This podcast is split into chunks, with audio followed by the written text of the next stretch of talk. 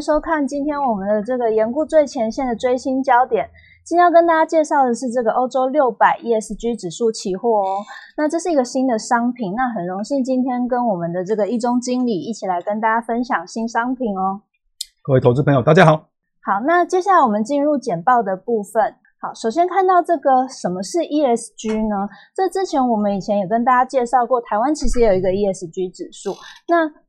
比较平常我们会讨论的话题，可能就是在环境议题上面啦，做一些这环保的一些动作。那比较少接触到，可能是公司治理跟社会责任的这两块，就是怎么样去呃好好的经营一家公司，然后让大家的呃等于说员工啊、企业主啊都可以得到均等的待遇。那在这个疫情发生的情况之下，其实很多公司都面临一个很大的风险。那这段时间就是考验这个 ESG 做的好不好的一段期间哦。那这一块的话呢，可不可以请易中经理跟我们分享一下？当然，ESG 其实就是三个字的缩写了，就是 environment，还有包括 society government，就是你要有环境的一体。环境这部分呢，当然就包括了洁净的能源、干净能源，或是在绿色能源的部分。那社会责任就是包括了你的贫富差距、你的性别歧视，或是照顾员工等等。那在公司治理，当然就是啊，我们强调了，其实公司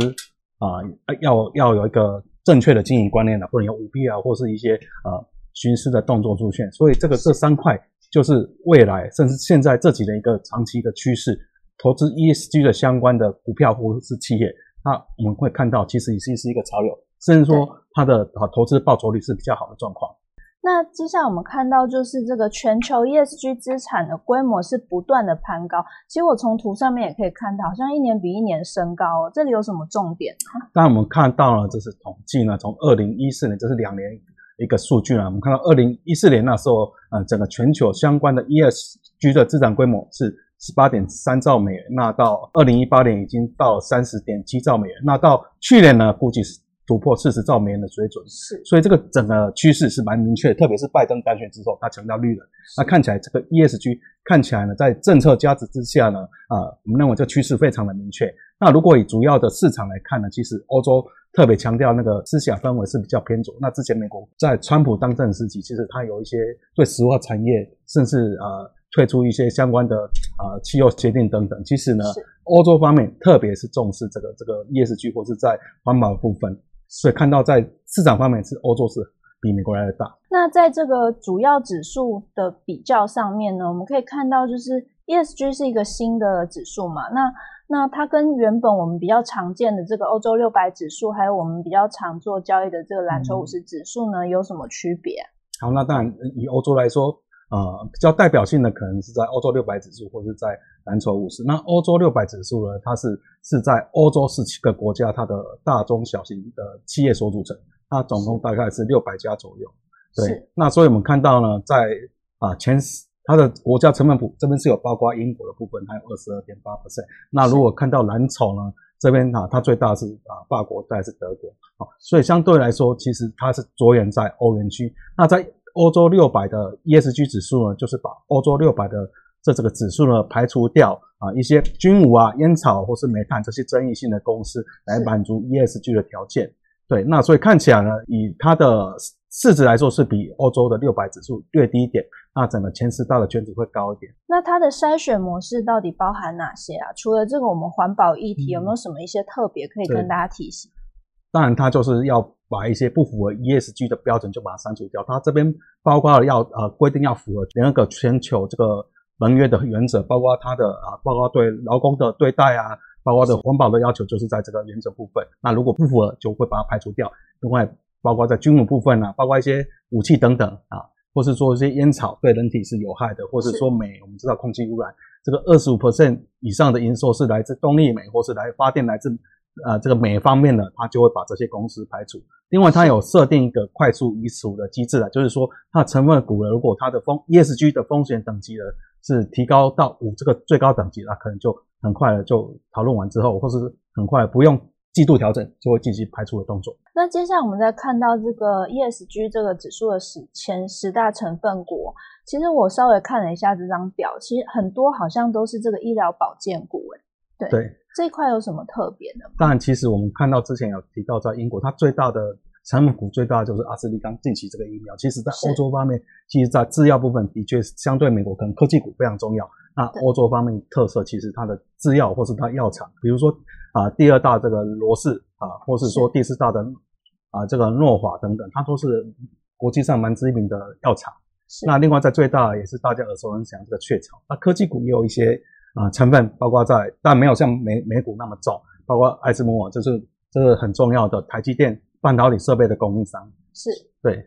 所以看起来它比较集中，就是在医疗保健，特别是在药厂部分。那另外在科技部分也是一个重点。在这里我们看到就是。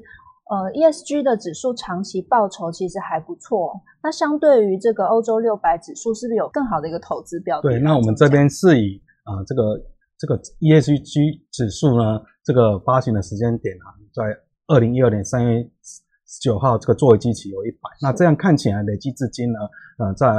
啊这个欧洲六百 ESG 的指数，它的涨幅是五十九点二 percent 啊，因为我们是基期是哦那时候从二零一二年的三月十号做基期是一百，那在另外的欧洲六百指数是五十六点八八，所以看起来呢，这个表现上呢，这个 ESG 的指数是比较好。那另外在比较这两这个指数的相关一些比例啊，包括在年化报酬或是波动率、需要的比例、股息啊、殖利率等等，其实我们看到呢，在 ESG 指数都好一些。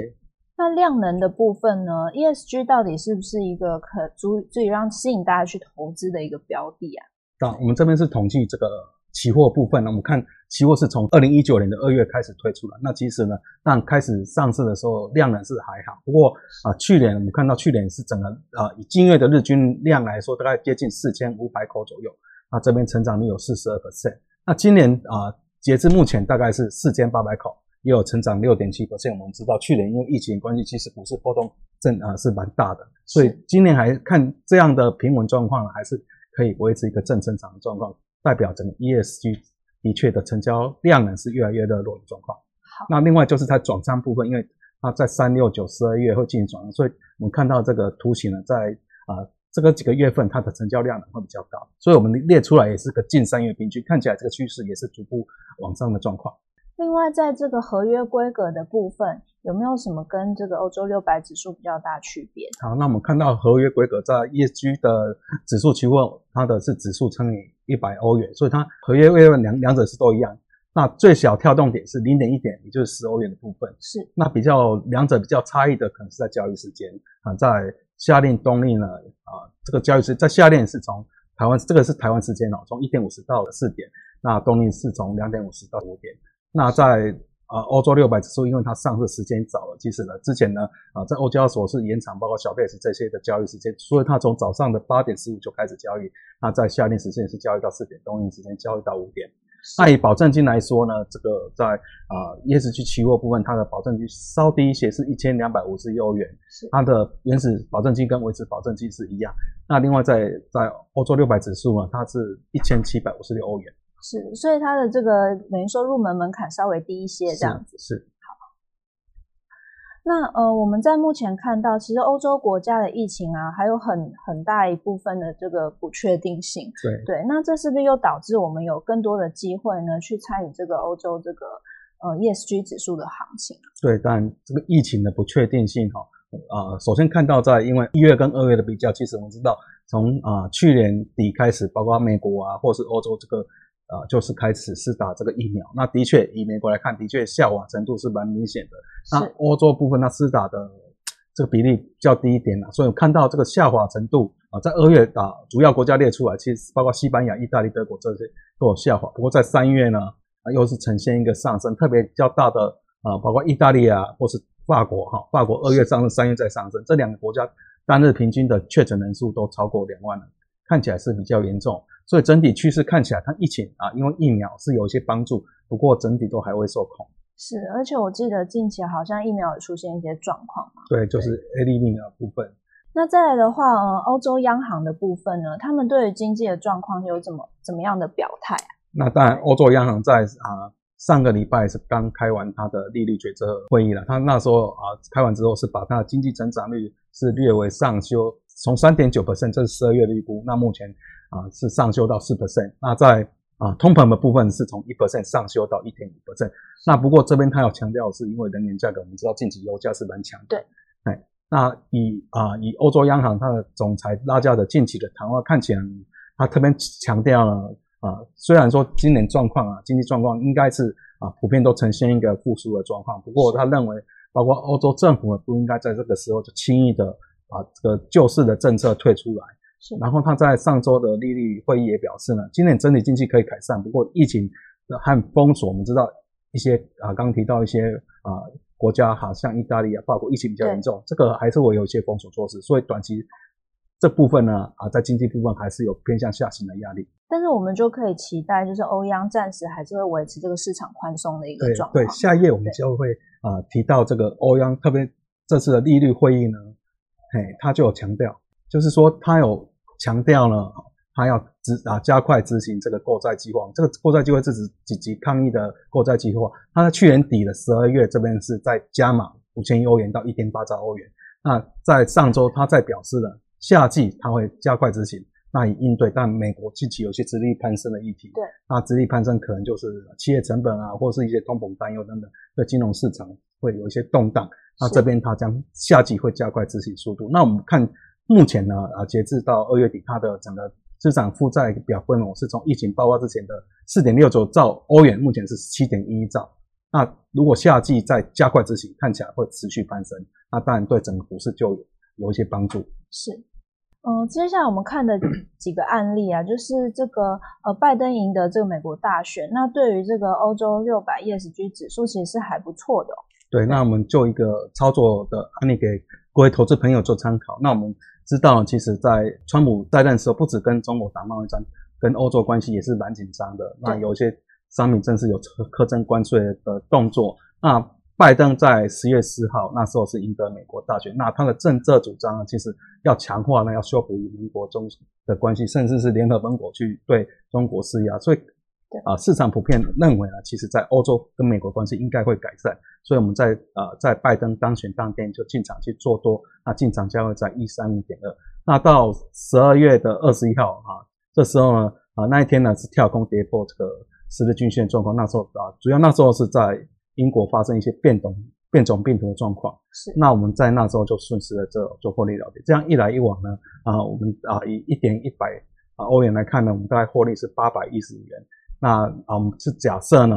啊，手续费这边是十欧元，所以在一进一出的之下呢，有二十元的成本。那我们算起来，以期初的投入的保证金是一二五一欧元，整个报酬率有六十四点七五 percent。那在结论的部分呢，其实我们知道这个纾困跟疫苗啊，支撑整个股市哦。那在整体而言的话，这个我们又知道说，这个 ESG 指数其实是相对优于欧洲指数的。那在这个状况下，其实行情呃参与这个行情是还有很大的交易机会。当然，我们就把刚的总结一下，就是欧洲疫情呢，其实有缓和啊，但是还没有受控。那因为还没受控状况，我们认为在刚提到在欧洲央行是宣布要加快它的购债速度，那整个资产负债表也会攀升，所以这个这这个呃宽松的政策就会对。股市带来支撑。那另外呢，啊，刚才提到 ESG 已经是一个潮流，这个规模配合在拜登当选之后，我想这个这个未来会有更多政策有绿绿能相关的、环保相关的这些产业或是企业。那我们认为呢，投资人就可以利用这个欧洲六百 ES 期货去参与行情的波动。今天我们的这个呃追新焦点就到这边。那呃我们的这个研固最前线平台还有许多像分析师有约系列啊，以及这个翠学院系列教大家怎么去写交易程式哦，都欢迎大家去做这个按赞、订阅跟分享。那谢谢大家今天收看我们的研固最前线。